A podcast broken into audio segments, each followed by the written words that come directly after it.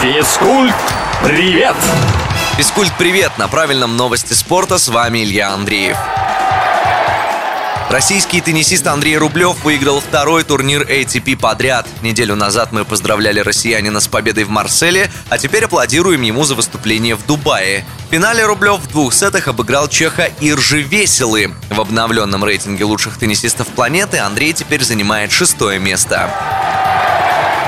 На выходных в Национальной хоккейной лиге прошла действительно впечатляющая встреча. Клубы из Торонто и Детройта забили на двоих 17 шайб. Сначала Детройт свели 6-1, но затем канадцы поддали газку и в итоге вышли с площадки победителями с итоговым счетом 7-10. Это самая результативная игра НХЛ за последние 11 лет.